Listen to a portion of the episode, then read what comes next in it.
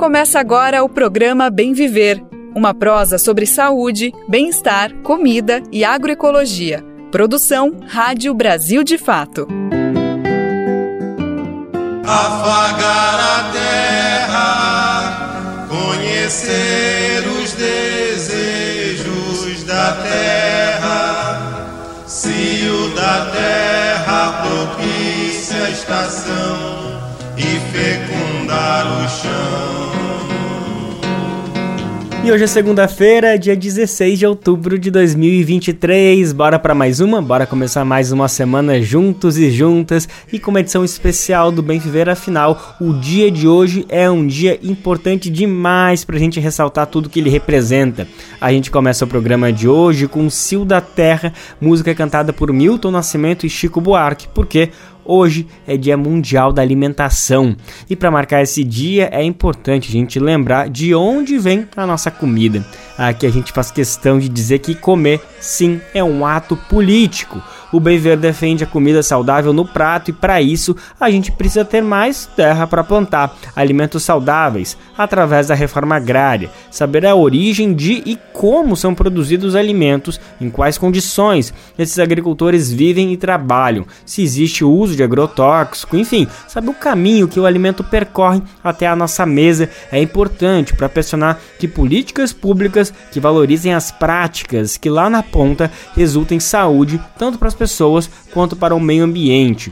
Nós aqui no Bem Viver e no Brasil de fato somos contrários ao modelo do agronegócio de produção que mente, dizendo que mata a fome das pessoas. Não, isso não é verdade. O que é verdade é que eles estão interessados apenas em concentrar vastas extensões de terra com monocultivos e com modelos de produção que não alimentam. Esse modelo se expande a cada ano, com lavouras de commodities que o lucro não fica aqui no Brasil. Nós exportamos soja, milho, entre outras commodities que geram destruição ambiental. Então, para marcar esse Dia Mundial da Alimentação, a gente vai conversar na edição de hoje com João Paulo Rodrigues e com Séries Radit. Eles dois são integrantes da direção nacional do MST e falam sobre a jornada de lutas que começa justamente hoje. As ações vão desde banquetaços, cozinhas solidárias, até mobilizações cobrando o governo Lula para mais terras destinadas para a reforma agrária, além de orçamento para fortalecer a produção nos assentamentos. Outro assunto sobre a data de hoje, eu conversei com a pesquisadora Larissa Bombardi sobre o livro Agrotóxicos e Colonialismo Químico, lançado justamente esse mês pela editora Elefante. A Larissa é especialista no uso de agrotóxicos e no livro dela ela aborda como a geopolítica dos agrotóxicos e também a perseguição aos camponeses, principalmente mulheres, acontecem aqui na América Latina. O Brasil é um dos maiores consumidores dessa substância e a publicação traz dados e informações sobre a gravidade do uso massivo de agrotóxicos para a saúde humana e também para o meio ambiente. Hoje a gente vai trazer uma parte dessa conversa, desse bate-papo especial que eu tive com a pesquisadora Larissa Bombardi. Outro assunto do programa de hoje é o Alimenta Saúde, que a gente vai trazer o significado do preparo da feijoada, esse prato tipicamente brasileiro que faz parte de rituais de religiões de matriz africana. Importante demais falar sobre isso. Também vamos falar sobre trabalhadores que foram resgatados em condições análogas à escravidão em uma fazenda vizinha à terra indígena no Xingu. Bom, esses são alguns destaques do programa de hoje, mas tem muita coisa. Antes eu preciso me apresentar, né? Não falei isso até agora. Eu sou o Lucas Weber e te acompanho nessa uma hora. E aproveito para agradecer a minha companheira Luana Ibelli, que esteve por aqui na sexta-feira, ajudando a fechar o programa, ajudando a fechar a semana que eu tava dando uma descansada. Mas já tô de volta aqui, cheio de energia, pra gente tocar mais uma semana juntos e juntas no Bem Viver. Bora lá que só tá começando. Antes da gente falar dessas notícias todas, eu queria lembrar sobre o horário do nosso programa. É sempre de segunda a sexta-feira, a partir das 11 horas da manhã, pelo rádio e também pelas principais plataformas de podcast no site do Brasil de Fato, na aba rádio, por meio das rádios parceiras. O Bem Viver também é transmitido pela Rádio Brasil Atual, 98,9 FM na Grande São Paulo, e também pela internet, na nossa rádio web, no site radiobrasildefato.com.br. Mas também dá para ouvir no seu tempo, a hora que você quiser. É só acessar o site do Brasil de Fato buscar o programa nas principais plataformas de podcast e na rede de rádios parceiras que retransmitem o Bem Viver em todo o país. A lista de rádios também está disponível no nosso site. Inclusive, atenção, Se você quiser se somar, quiser entrar junto com a gente nessa, é só entrar no nosso site, radiobrasildefatos.com.br, e lá você clica em como ser uma rádio parceira, que tem um caminho, o um tutorial para entrar junto com a gente nessa. Brasil de Fato 20 anos. Apoie e lute.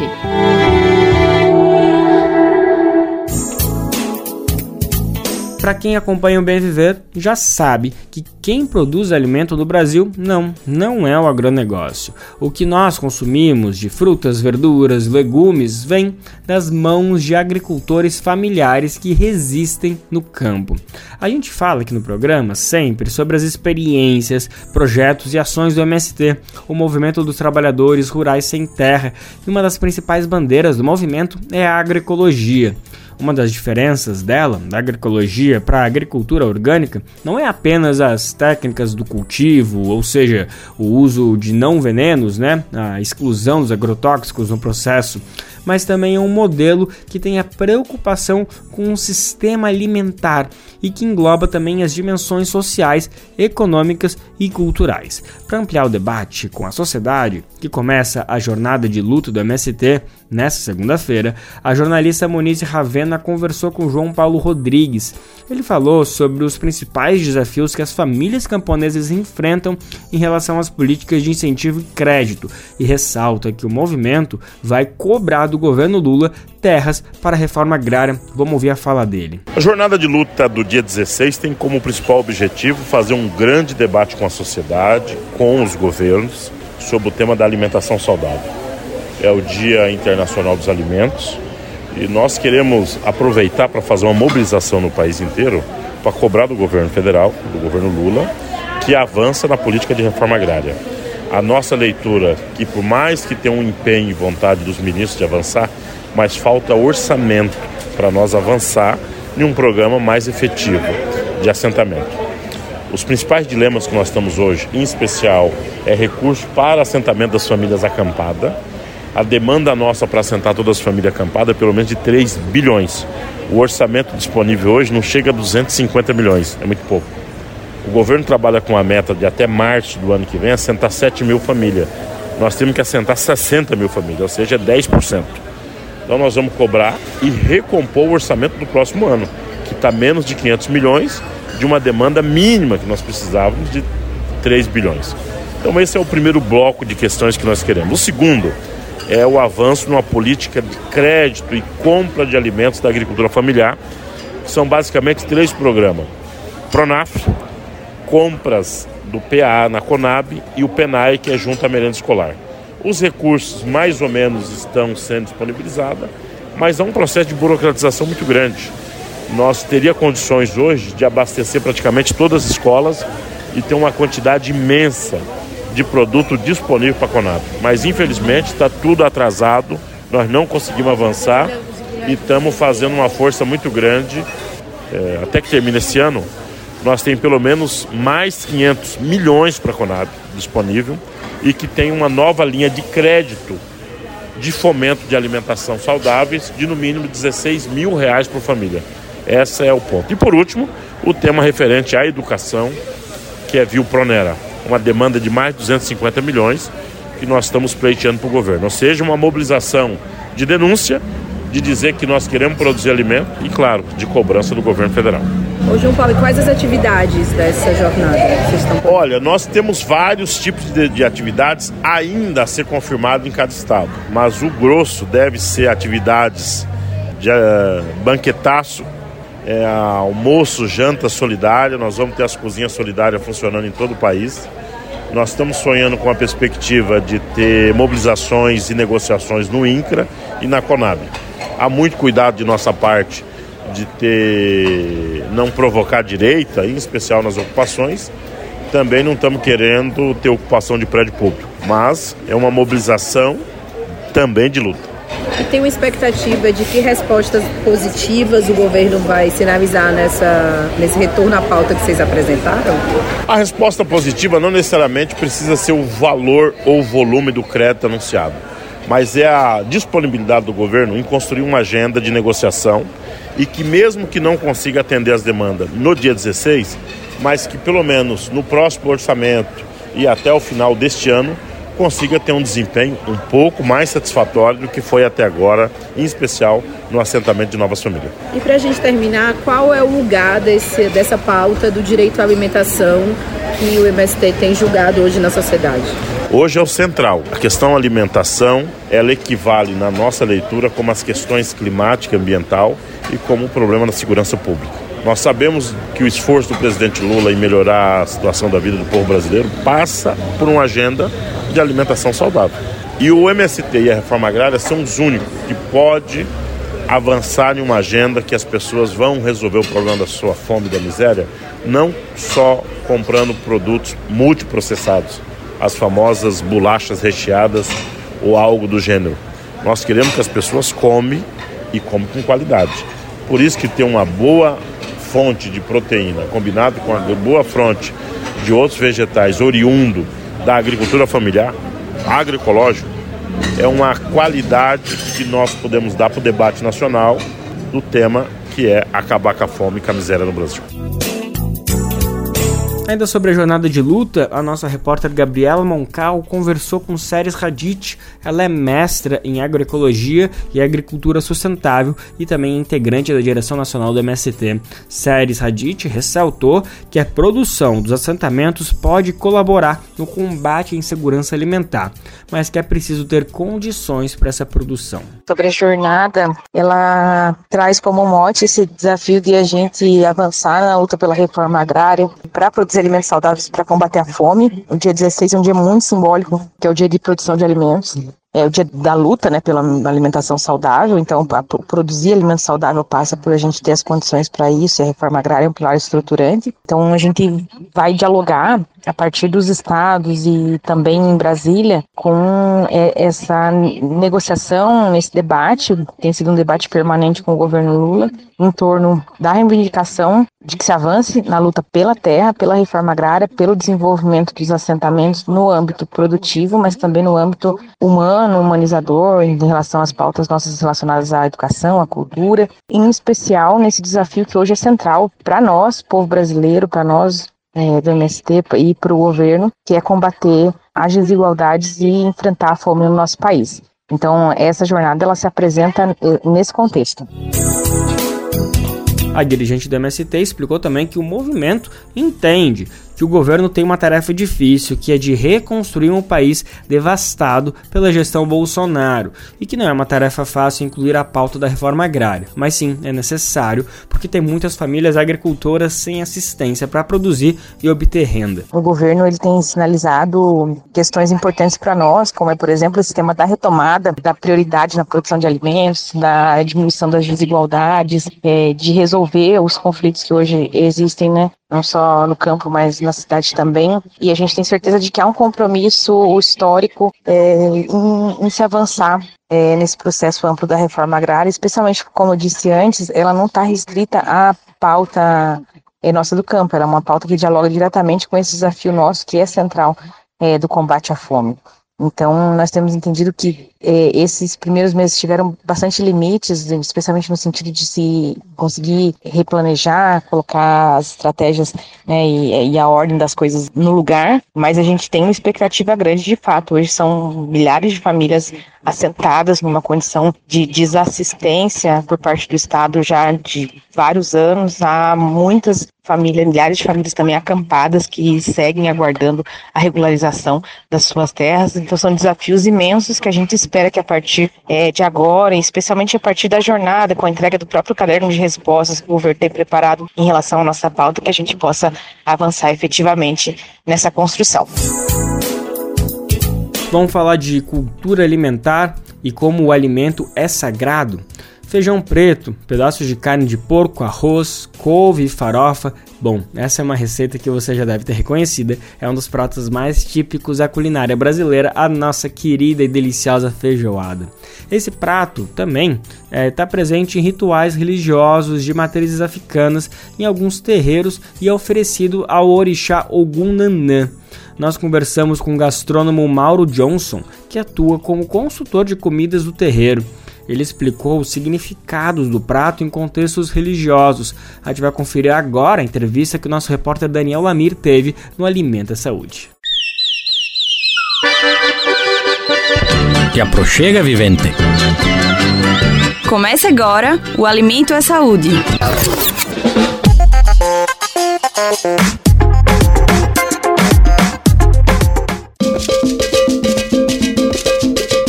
Feijoada. Quem não lembra de um domingo com casa cheia quando se fala nesse prato? Esse típico preparo também está presente nos terreiros e com alguns propósitos parecidos.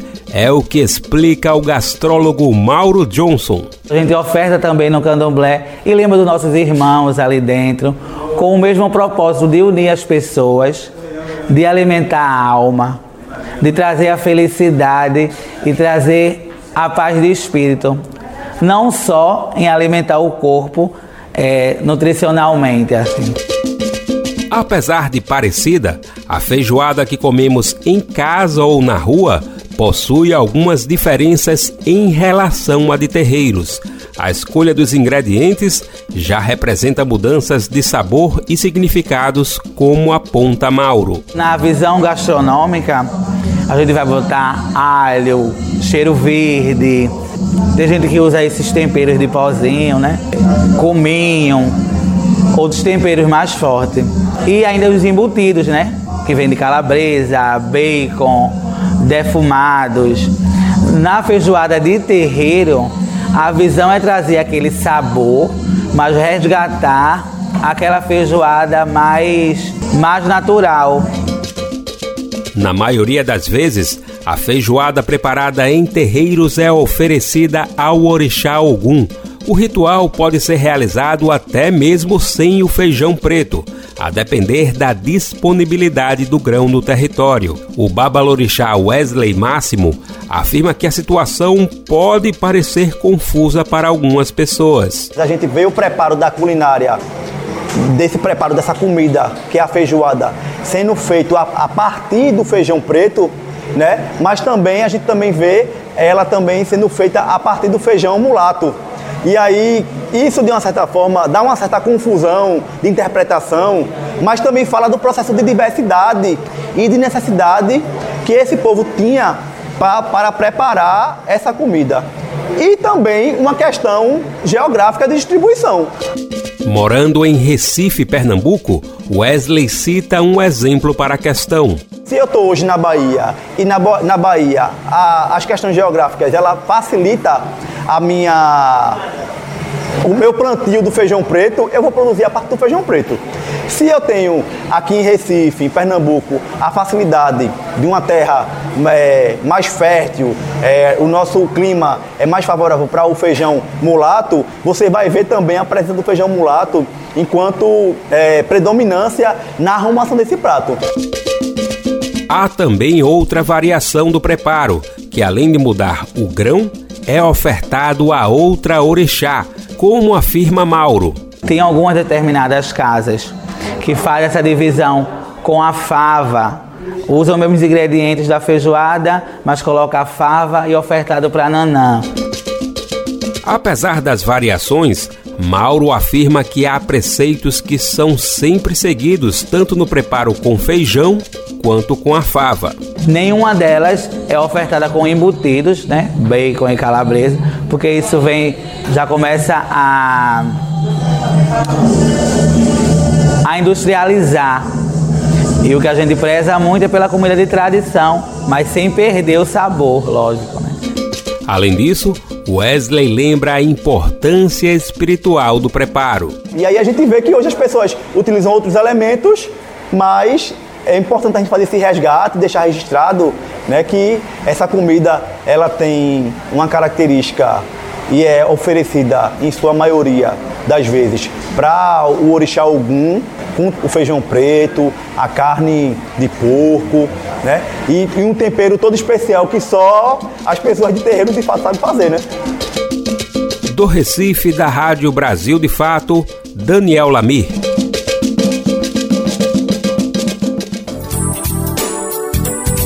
Nesse mês chegou uma nova publicação no Brasil que só pelo título já explica muita coisa. É o livro Agrotóxicos e Colonialismo Químico, escrito pela pesquisadora Larissa Bombardi. A publicação é uma denúncia, da maneira mais didática possível, sobre como o Brasil e outros países aqui da América Latina ainda vivem sob um tipo de regime de colônia. Isso porque o continente europeu segue usando as nossas terras como forma de gerar riquezas para eles, enquanto para a gente fica a devastação do território, a violência contra a população local. Olha só esses números que a pesquisadora traz no livro. Na Europa, 269 tipos de agrotóxicos estão proibidos. Enquanto isso, aqui no Brasil, Argentina, Uruguai e Paraguai, os banimentos mal chegam a 30 substâncias.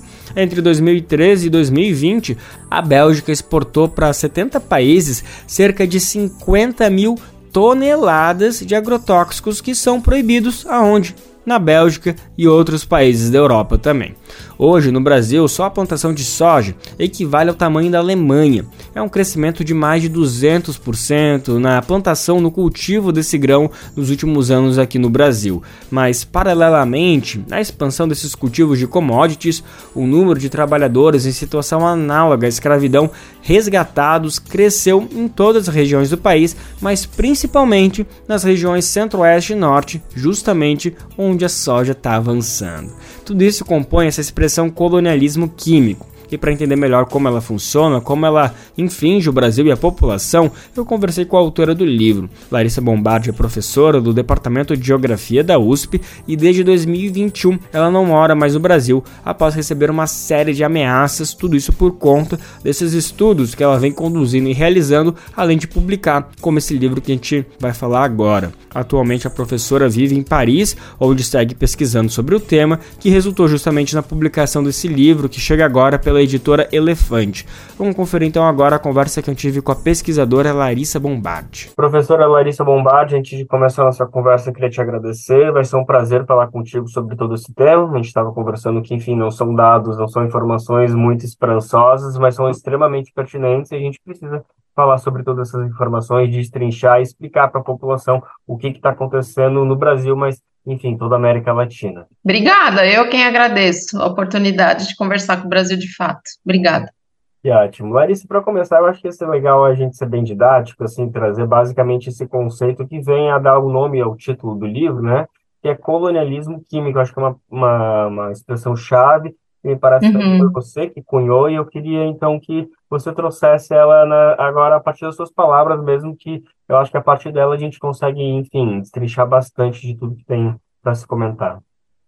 Ok, colonialismo químico, né? De onde vem isso? Bem, o colonialismo, é, classicamente, historicamente, foi a maneira com que é, o, o, a estratégia, digamos assim, de desenvolvimento do capitalismo. Então, os países que hoje a gente considera que são os países de economia central da Europa, né, é, há séculos atrás passaram a se apropriar de outras porções do planeta de forma muito violenta, se apropriando da natureza, utilizando o trabalho escravo, a escravidão humana, para poder haver uma acumulação, aquilo que a gente chama de acumulação primitiva, né? E gerar isso que hoje a gente conhece como, como capitalismo. Então, o colonialismo, né, a nossa formação territorial, nossa, digo, do Brasil, dos países da América Latina, ela foi feita por meio do colonialismo, né? O Brasil era colônia, né? Assim como os outros países da América Latina e não só da América Latina, de toda a América, eram colônias dos países europeus. Então era como que essa extensão territorial é, forçada, né, do, dos países europeus que se apropriavam das riquezas naturais é, existentes nesses países. Então, toda essa forma de apropriação, ela sempre foi muito violenta, né, por meio da violência física, do assassinato, do genocídio dos povos originários. Então, o colonialismo, ele é o processo violento pelo qual o capitalismo se consolida como modo de produção. Isso é o colonialismo clássico como a gente conhece, né? O que, que a gente está agora falando em colonialismo químico, né? O que, que é isso?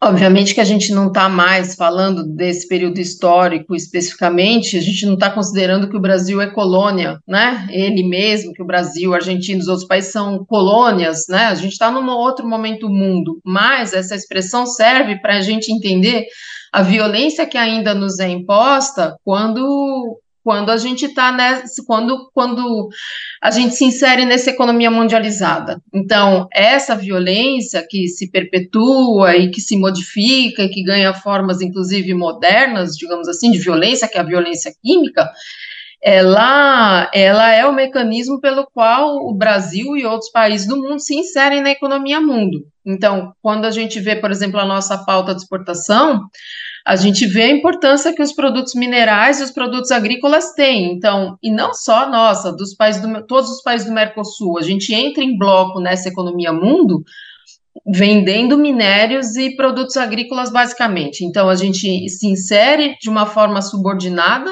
na, na economia mundo.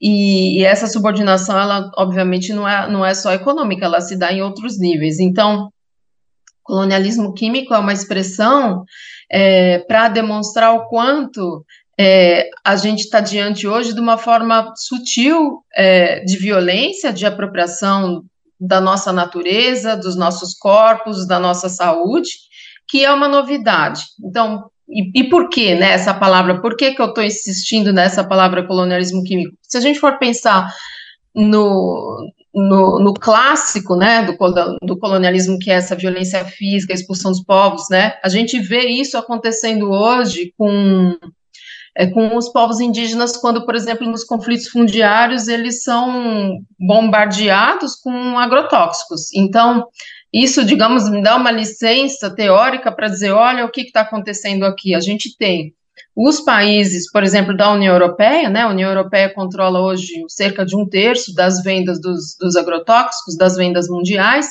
eles vendem substâncias que não são autorizadas no seu próprio território, para países como o Brasil e outros países, e muitas vezes essas substâncias têm sido utilizadas justamente como armas químicas nos conflitos fundiários. Então, há uma simetria presente nessa relação. E essa, e essa simetria, ela se dá em diferentes níveis quando a gente fala dos agrotóxicos, né? Como que ela se dá? Ela se dá porque é, os países é, da União Europeia, eles produzem essas substâncias que não são autorizadas no seu próprio território, vendem para países como o Brasil, então aqui já tem uma, uma simetria imposta. Ela, essa simetria, ela se dá também porque alguns produtos alguns não, um terço dos agrotóxicos usados no Brasil não são autorizados na União Europeia, e entre os 10 mais vendidos, cinco não são autorizados na União Europeia. Ela se dá também, né, essa simetria, por meio da diferença de resíduos que são autorizados no Brasil e na União Europeia. Então, por exemplo, né, o caso para mim mais emblemático é o caso do glifosato, que é um herbicida, que é o mais vendido no mundo também, é é, mais vendido no Brasil, mas enfim, é uma substância que foi considerada potencialmente cancerígena para seres humanos desde 2015 pela Organização Mundial da Saúde, e essa substância, o resíduo dessa substância na água potável brasileira é 5 mil vezes maior. O resíduo que a gente permite, que a gente oficialmente permite na nossa água, é 5 mil vezes maior do que o resíduo permitido na União Europeia. Então, é realmente valer menos. Né? Então, é como se a população do resto do planeta valesse menos. É, então, essa ideia de colonialismo é uma químico, né? Por quê? Porque a novidade, digamos assim, da agricultura no pós-Segunda Guerra Mundial é uma é a grande possibilidade das indústrias também é, faturarem, vou usar essa expressão, é, por meio da agricultura sem necessariamente estarem diretamente envolvidas na agricultura. Larissa, diante desse, dessa, desse desastre que não é anunciado, desse desastre que está acontecendo, eu queria começar a ouvir algumas respostas que a gente poderia começar a caminhar. E, claro, que a primeira que me parece, assim, a alimentação orgânica, como se fosse uma solução. Mas, diante de toda essa complexidade que você está explicando, que é literalmente um sistema global, simplesmente é, investir numa alimentação orgânica é uma resposta muito superficial para um problema que já tem raízes em uma, na relação entre países. É, eu penso que a gente tem é, diferentes respostas, inclusive considerando a escala de tempo e a escala espacial. Então, por exemplo, né, eu diria que a, vou falar da escala global primeiro, né, que a atual legislação, regulamentação internacional para agrotóxicos, a primeira coisa, a gente não tem uma regulação internacional para agrotóxicos. A gente tem três convenções é, para substâncias tóxicas, nenhuma delas aborda diretamente os agrotóxicos, embora eles estejam incluídos, a de base, a de Roterdã e de Estocolmo. E até hoje foram banidas 16 substâncias, de um universo de 400, entende? Então, é, essa é uma coisa, né? Essa é uma primeira coisa. Em, em, nível internacional, a gente não tem uma regulamentação específica sobre, sobre agrotóxicos. Perfeito. quero voltar a falar um pouquinho sobre isso, sobre essas medidas, mas antes, talvez tenha mais uma questão que eu acho que vale a gente conversar ainda à luz do dia 16, agora próxima segunda-feira, que, que é o dia da alimentação, e um uhum. dado absolutamente é, é, preocupante é a redução na produção de alimentos que fazem parte da história brasileira, como mandioca, feijão, arroz, entre outras produções, entre outras uhum. culturas, que a gente cresceu, que todos os nossos ancestrais se alimentaram dessas bases, e todos esses elementos estão com uma queda na faixa de 50% mais ou menos, nesse, nesse recorte que você fez.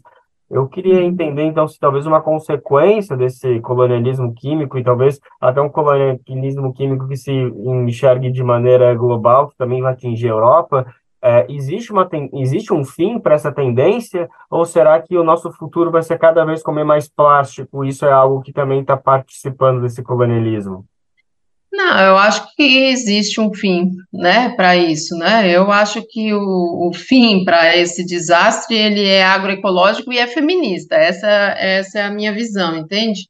É, eu penso que a gente já tem experiências muito importantes no Brasil e ao redor do mundo sobre a transição agroecológica, sobre é, trazer o conhecimento ancestral é, tanto, na, tanto na produção agrícola quanto é, nos nossos hábitos alimentares, enfim, obviamente que tem, que tem uma solução, e que só que essa solução ela não pode estar baseada na, na agricultura como uma forma de, é, de, de, mecanismo de pautado pelo mercado. Ela, a, o, a agricultura tem que que estar endereçada ao bem comum, tem que estar endereçada àquilo que ela é, né? A agricultura, né? Cultura, cultura somos nós, somos os seres humanos, a maneira como a gente, é, digamos assim, desenvolveu os modos de vida, como a gente foi é, é, trabalhando com a natureza para fertilizar a terra, ao contrário, né, para nos fertilizarmos, etc. Então, é, uma agricultura que é uma, uma agricultura que é, que é devastadora vai na contramão do caminho da alimentação. Então, um caminho que vá é, no sentido da alimentação humana, de, de nos nutrir, né? É, é, a possibilidade da gente sair desse, de, desse caminho, né? Desse caminho que é uma rota de colisão conosco mesmos, né? É, é, essa, essa agricultura como que eu vou dizer, essa agricultura é, baseada nesse, nessa acumulação sempre, né, baseada na monocultura, que é um, um mecanismo avesso, a maneira como a, como a natureza se organiza, né, a natureza em si, ela é biodiversa, né?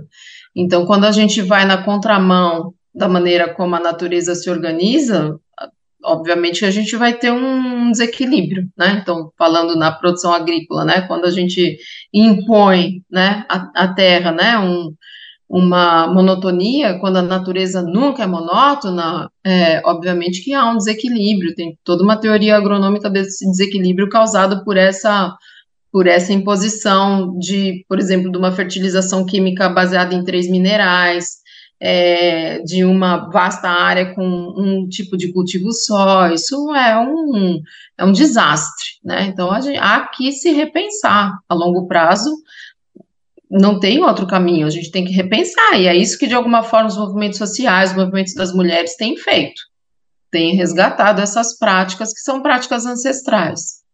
Ótimo, ótimo. Eu quero continuar nessa linha aqui agora para fechar nossa conversa. Estou preparando aqui uma listinha de exigências para a gente encaminhar para o presidente Lula, a partir uhum. de tudo que a gente estava ouvindo aqui, e me parece algumas coisas eu queria a tua ajuda para completar essa lista. Então, uhum. reforma agrária, consolidar políticas de agroecologia, é, regularizar territórios indígenas, quilombolas, que justamente têm essa produção como base, acabar uhum. com a história do Brasil importar e usar produtos que são proibidos em outras nações, uhum. ou até uhum. usar com níveis que não são aceitáveis lá, também usar aqui. O que mais uhum. a gente uhum. precisa, e é, e é palpável, porque entendo que aí você acabou de explicar como o colonialismo químico é algo que vem de 500 anos, é uma herança que nunca acabou, então não podemos esperar que o governo Lula simplesmente uhum. resolva assim do dia para a noite. Mas eu estou trazendo algumas medidas que, enfim, me parecem palpáveis. O que mais a gente pode pensar para que esse desastre não aconteça amanhã do jeito que está sendo traçado? Olha, já que é uma carta ao presidente Lula, a gente pode pedir a ele que seja o país a propor às Nações Unidas um outro marco regulatório internacional para agrotóxicos. O país mais afetado dizer: chega, não queremos mais ser isso, não queremos mais ser afetados dessa forma. A gente quer a mesma regra para o mesmo para o mundo todo.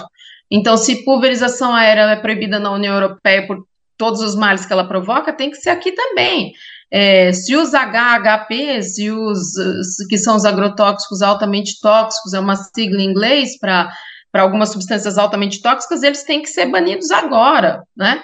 A gente tem já a PNARA, né, a Política Nacional de Redução de Agrotóxicos, a gente, a gente quer isso, é isso que a gente quer, é isso que a sociedade precisa. A sociedade não precisa rasgar o princípio de precaução é, por meio do pacote do veneno, ao contrário, a gente quer o princípio de precaução, a gente não quer estar exposto é, é isso que a gente precisa. Então, acho que o presidente Lula pode, né, como o país que, que vai liderar o G20, né, como o país que está preocupado com, com o tema da emergência climática, propor uma regulação internacional para para agrotóxicos, pode abrir esse caminho, e certamente, por meio da reforma agrária e fortalecimento da transição agroecológica, a gente tem uma resposta para isso, para o Brasil não importar feijão, por exemplo o Brasil, maior exportador mundial de carne bovina, de soja, importa, a gente importa feijão. A área de feijão no Brasil diminuiu, a área cultivada com feijão no Brasil diminuiu mais 50% nos últimos anos. Então, isso, isso não é possível. Larissa, infelizmente nosso tempo está tá curto, está acabando aqui, mas eu acho que a gente conseguiu caminhar por tudo que precisava para entender essa situação. Eu queria te agradecer mais uma vez a disponibilidade, parabenizar por esse trabalho fundamental. Eu espero que ele se popularize. E, gente, não sei se essa mensagem vai chegar ao presidente Lula, mas tenho certeza que muita gente vai nos ouvir, vai entender e vai ajudar a chegar a mensagem. Sim, obrigada a você, Lucas. Até a última sexta-feira, a Organização das Nações Unidas divulgou dados que mais de 400 mil pessoas tiveram que abandonar as suas casas na faixa de Gaza durante os intensos bombardeios israelenses que continuam atingindo os palestinos. O número representa cerca de 20% da população da região. Existem inúmeras distorções na divulgação de informações divulgadas pela mídia sobre o conflito entre Israel e Palestina. Aqui a gente vem trazendo informações deste massacre que está, que está entre os maiores contra a Palestina. Um palestino relatou para a Rádio Agência Nacional sobre a situação da faixa de Gaza após o bombardeio. A gente vai conferir agora essa reportagem. Mais um bombardeio pelo Israel. Tenho certeza que vai ter bastante feridos bastante mortos. Infelizmente, isso que estamos vivendo, muito triste, muito triste, mais que você se imagina. Esse é o palestino brasileiro Hassan Rabi de 30 anos, que descreveu para nossa reportagem como tem sido viver na faixa de Gaza sob intenso bombardeio de Israel. Ele está na cidade de Khan Yunis, próximo à fronteira com o Egito. Hassan conta que estão vivendo sem água e sem luz, que foram cortados por Israel. Além disso, ele relata que há dificuldade em encontrar comida que a maioria da população fica trancada dentro de casa e que os bombardeios são contínuos e diários. Estamos numa casa familiar, tem mais ou menos 20 pessoas e há bombardeio no todo lado. Só a gente escuta barulho da bomba. Se um dia estava na casa da minha mãe, um bombardeio no lado, a gente tem que sair. Um dia no caso da minha irmã, um dia no caso do meu sobrinho. E assim que funciona, a gente está correndo de um lugar para outro, nem doido. Hassan é naturalizado brasileiro e trabalha como vendedor na cidade de São Paulo há 10 anos desde quando resolveu deixar a Palestina por causa dos conflitos com Israel. Ele chegou a Gaza cerca de uma semana antes dos bombardeios para visitar familiares, acompanhado das duas filhas brasileiras de 3 e 6 anos de idade e da esposa também brasileira. A família brasileira tentou sair de Gaza pela fronteira com o Egito, mas o local foi destruído pelo bombardeio de Israel. Nossa reportagem também conversou com a palestina Rudá Al-Assar, que vive com a família na faixa de Gaza. Ela conta que todas as famílias têm recebido os parentes que perdem as casas por causa dos bombardeios. As casas e os edifícios não estão mantendo só os moradores deles, não. Porque cada um que lhe perde casa dele, a gente tem que mandar ele vir. E assim todo mundo. Então, hoje a situação está difícil, muito difícil. Se a gente vai continuar dentro da casa ou elas vão mandar eles sair, não sei. Se a gente vai ser bombardeados dentro das nossas casas também, eu não sei. A gente não tem nem imagino o que pode acontecer daqui a pouco. Segundo o Ministério das Relações Exteriores do Brasil, existem 22 brasileiros em Gaza que manifestaram o interesse de deixar a região. O presidente Luiz Inácio Lula da Silva conversou com o presidente de Israel, Isaac Herzog, nessa quinta-feira e apelou ao mandatário para que permita a abertura de um corredor humanitário que permita as pessoas saírem da faixa de Gaza. Da Agência Brasil para a Rádio Nacional, Lucas Por Deus Leão. E além da faixa de Gaza, outro território palestino é a Cisjordânia.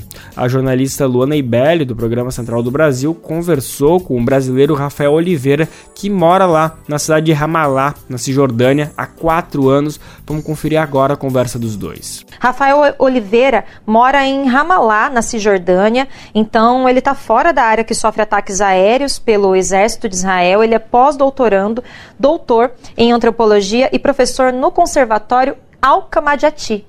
Rafael, é, a imprensa internacional está noticiando protestos na Cisjordânia contra os ataques a Gaza e também a notícia de que Israel matou 11 palestinos na Cisjordânia. Então, queria que você começasse me contando um pouco de onde você está agora, se é um local seguro e como que está a rotina diante de tudo isso que está acontecendo.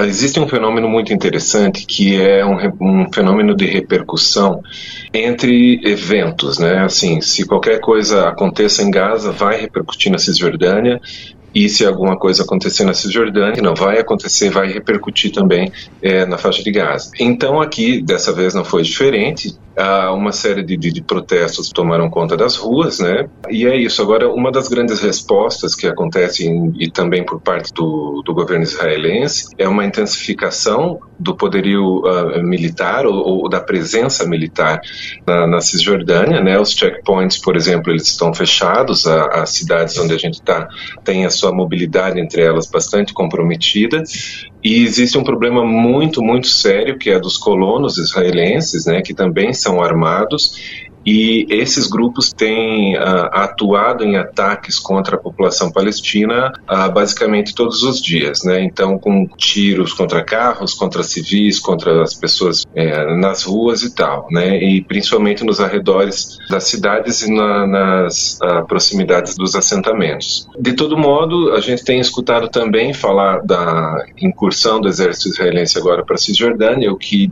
é de alguma forma já esperado, né? Ah, também em função de uma tentativa de suprimir qualquer tipo de levante que possa eventualmente acontecer a partir desse espaço. Uh, então, assim, uh, aqui na Cisjordânia existe muita uh, tensão. Claro que a gente não está sobre esses, sobre esses ataques israelenses como na faixa de Gaza, mas a tensão ela também é muito grande e a preocupação com os ataques dos, dos colonos e do exército também é grande. Rafael, você é, tem vários artigos publicados aí sobre a Palestina que discutem um pouco da cartografia do país e essa visão da Palestina como um território muito delimitado e inseparável de Israel. Então eu queria que você falasse um pouco dessa realidade que parece que vai muito além disso, né, dessa visão aí que está muito estabelecida internacionalmente. Eu queria que você explicasse um pouco dessas suas descobertas a partir da sua experiência aí na Palestina e dos seus estudos, claro. É, esse é um ponto bastante interessante. Assim, eu acho que a primeira coisa que a gente precisa levar em consideração é lembrar que o Estado de Israel ele foi uh, construído em território palestino. E isso diz muito, né? Inclusive uh, para a gente uh, resolver a questão de por que, que a Palestina ela é separada entre Cisjordânia e faixa de Gaza e tem um outro espaço no meio. Bom, existe uma categoria de territorialidade local que é muito importante, que é a 48. 48 tem variações, né? É dentro ou em árabe al-dakhil. É, essas categorias elas são muito importantes porque elas se referem a um espaço que a comunidade internacional entende como Estado de Israel, ou se a gente uh, resumir o termo, a gente pode colocar só como Israel, que para a população palestina uh, uh, não é. é. Segue sendo Palestina em termos de território e em termos de expressão identitária. Né? Eu quero dizer assim, uh, os palestinos de 48 não são aqueles palestinos do ano de 1948, senão a população palestina de dentro.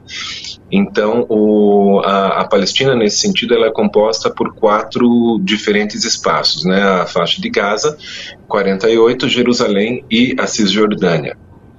E isso diz muito sobre também ah, o trânsito cotidiano de, de, de, sujeitos palestinos por e entre diferentes espaços, né? não só na, na Cisjordânia, né? entre diferentes cidades, mas por diferentes estados, é, espaços quando, quando existe esse cruzamento da, da Cisjordânia para dentro, ou de Jerusalém, ou da, de Gaza para dentro, existem muitos trabalhadores de Gaza é, em 48. Né? Eu vou usar essa terminologia aqui uh, ah, para habituar né, as pessoas uh, com, com esse tema.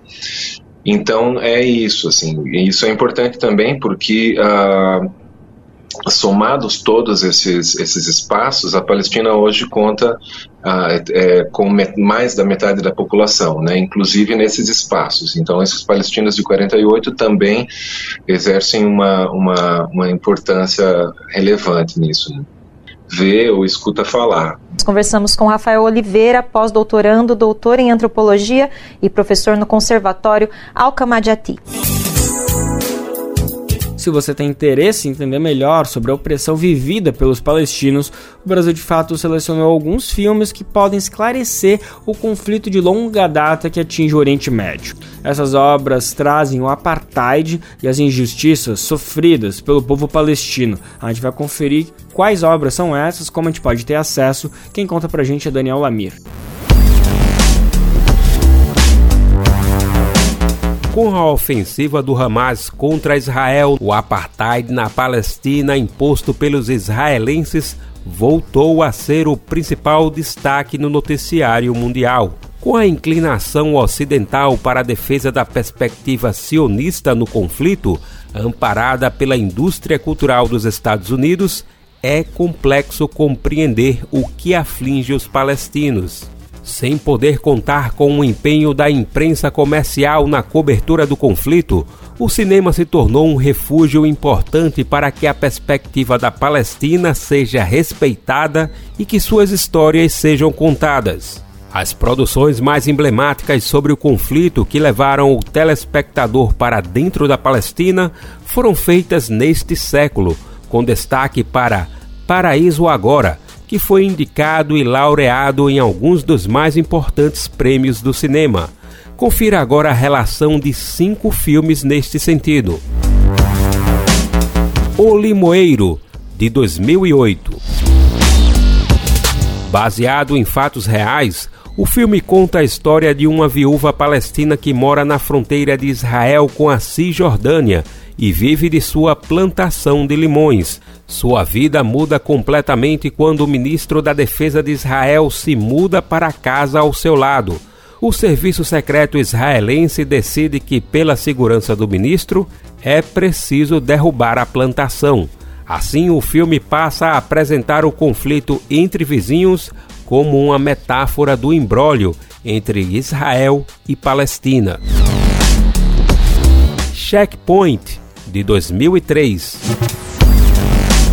O documentário apresenta a rotina de humilhação, aviltamento de direitos básicos, desrespeitos constantes à dignidade humana a que são submetidos os palestinos diante do apartheid imposto por Israel. O filme foi gravado nos postos de controle administrados por Israel, por onde os palestinos devem passar para comprar alimento, ir ao médico ou tirar documentos.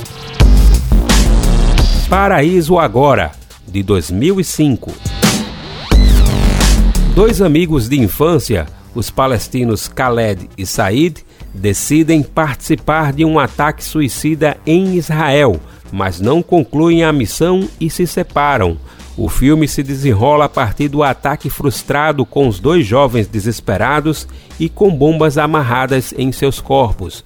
O filme foi rodado em Nablus, na Palestina, e traz consigo o desafio de contar a história e os motivos dos homens que aceitam se suicidar em ataques contra Israel.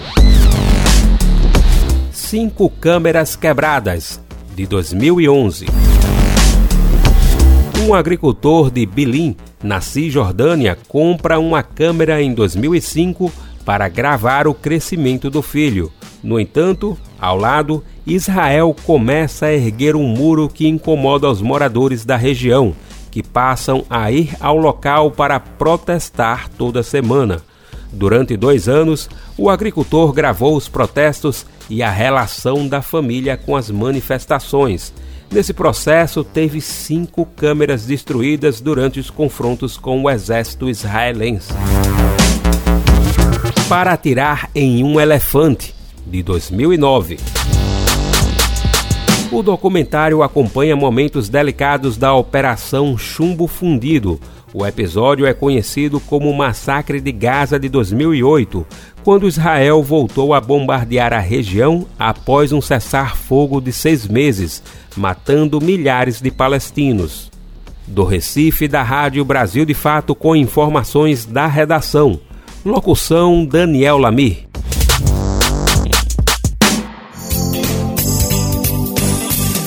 Trabalhadores foram encontrados em situação análoga à escravidão na Fazenda Primavera, em São Félix do Xingu, no Pará. O proprietário da fazenda é um político vice-prefeito de uma cidade que fica a uma hora e meia de distância de Tucumã.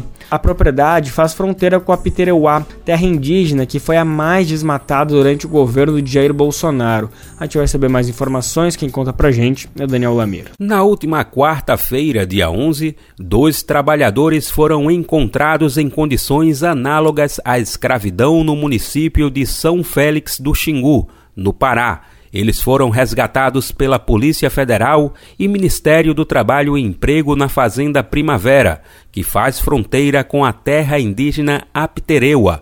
A fazenda pertence a Vanderlei Dias Vieira, do PSD, que é vice-prefeito de Tucumã, no Pará. Ele não estava no local no momento da operação. A Polícia Federal abriu um inquérito para investigar o caso. Já os auditores do Ministério do Trabalho notificaram um político que deverá apresentar uma série de documentos à pasta. Além da Fazenda Primavera, Vieira é sócio majoritário do Hospital e Maternidade Santo Agostinho, que fica em Tucumã.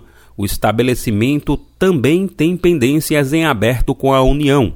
O hospital tem uma dívida tributária de 377 mil reais, sendo 294 mil em débitos previdenciários, com os trabalhadores que prestam serviço à empresa. Ao Tribunal Superior Eleitoral, Vieira declarou possuir 1,1 milhão de reais em patrimônio, Além de 50% de cotas do Hospital e Maternidade Santo Agostinho, o vice-prefeito de Tucumã indicou aparelhos hospitalares e uma poupança com 146 mil reais. Ele ainda indicou a posse de uma área de terra, sem especificar se é a Fazenda Primavera. Na mesma operação, a Polícia Federal prendeu um homem de 32 anos que teve apenas as iniciais ENL divulgadas. A PF disse que o detido tem seis mandados de prisão em aberto, todos expedidos pelo Tribunal de Justiça do Estado do Rio de Janeiro por roubo. Há um ano, o homem trabalhava na Fazenda Primavera como vaqueiro e tratorista. A reportagem do Brasil de Fato entrou em contato com Vieira e o espaço segue aberto caso ele decida se manifestar. Possíveis atualizações serão publicadas no site brasildefato.com do Recife, da Rádio Brasil de Fato, com reportagem de Igor Carvalho. Locução: Daniel Lamir. E agora, nesse encerramento de Bem Viver, a gente vai falar desse momento famoso, desse momento querido que é o Momento Agroecológico. Semanalmente a gente traz experiências de muito sucesso de norte a sul do Brasil por meio da agroecologia, essas pequenas grandes revoluções que o Brasil vem proporcionando para a população ou a população vem proporcionando para o país. Em Pernambuco, crianças e adolescentes da comunidade Vila Manchete, em Olinda, estão ajudando a construir uma horta comunitária. Ao mesmo tempo que eles aprendem técnicas agroecológicas, estão empolgados empolgadas com a ideia de plantar o próprio alimento. E é por meio dessa horta que as crianças dão um novo significado para a comunidade que fica em um terreno abandonado por uma antiga emissora de TV. Vamos saber mais agora na reportagem do Momento Agroecológico de hoje.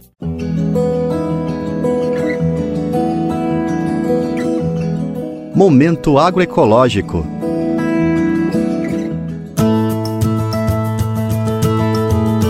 As mãozinhas plantam mais do que hortaliças. Estão colocando as sementes de um futuro melhor para o lugar onde vivem. Em Olinda, Pernambuco, as crianças são protagonistas de uma história em busca de alimentação saudável e moradia digna. Elas moram na ocupação Vila Manchete, no bairro de Ouro Preto, e agora fazem deste quintal uma horta comunitária.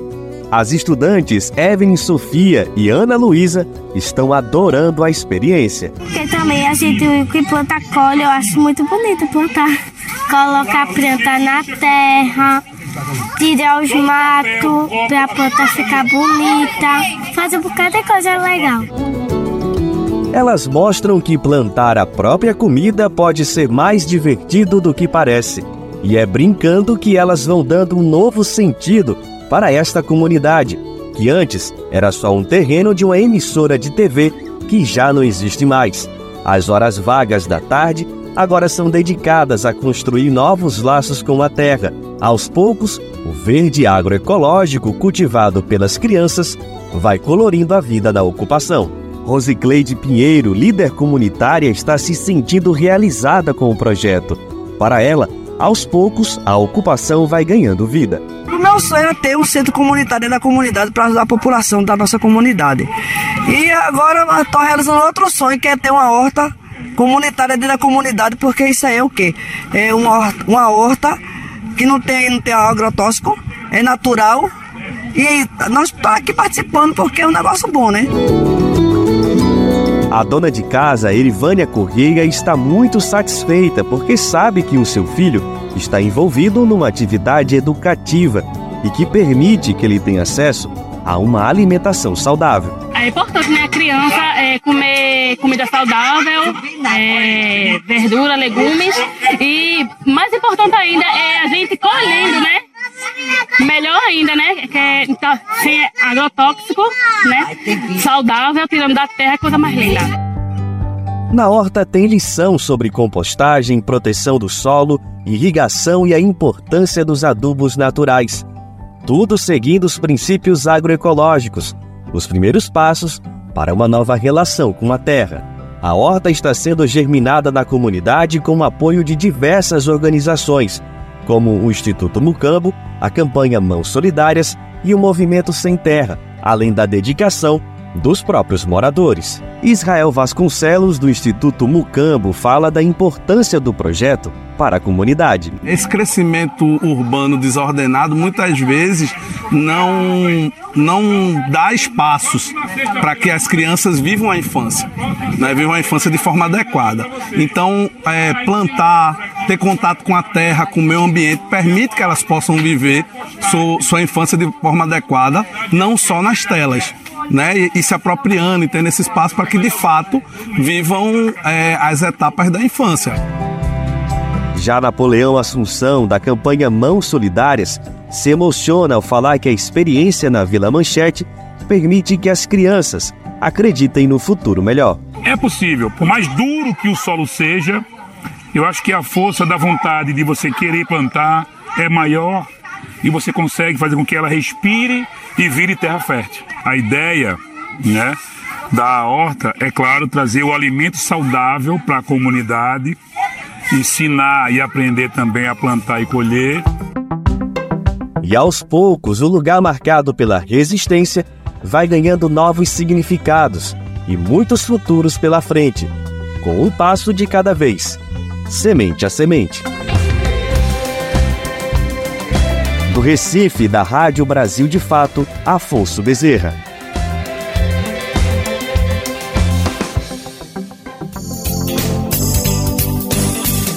E assim, mais uma edição do Bem Viver chega ao fim. Te agradeço por sua companhia. Amanhã a gente está de volta. A gente se fala e se ouve a partir das 11 horas da manhã. Lembrando que você pode conferir o Bem Viver na Rádio Brasil Atual 98,9 FM na Grande São Paulo ou no site radiobrasildefato.com.br. O programa vai ao ar em diversas rádios pelo país e a lista completa de emissoras você encontra na matéria de divulgação diário do programa. Aqui a gente aproveita para agradecer esses veículos por estarem com a gente. O Bem Ver também fica disponível como podcast no Spotify, Deezer, iTunes e Google Podcast. Este programa teve a apresentação de Lucas Weber e roteiro de Anelise Moreira. Edição e produção de Daniel Lamir e Douglas Matos. Trabalhos técnicos de André Parocha, Edson Oliveira, Lu Gattinoni e Emerson Ramos. Coordenação de Rádio e TV Muniz e Ravena. Diretora de programa de áudio Camila Salmásio. Direção executiva Nina Fidelis. Apoio toda a equipe de jornalismo do Brasil de Fato. Você ouviu o programa Bem Viver, uma prosa sobre saúde, bem-estar, comida e agroecologia. Produção Rádio Brasil de Fato.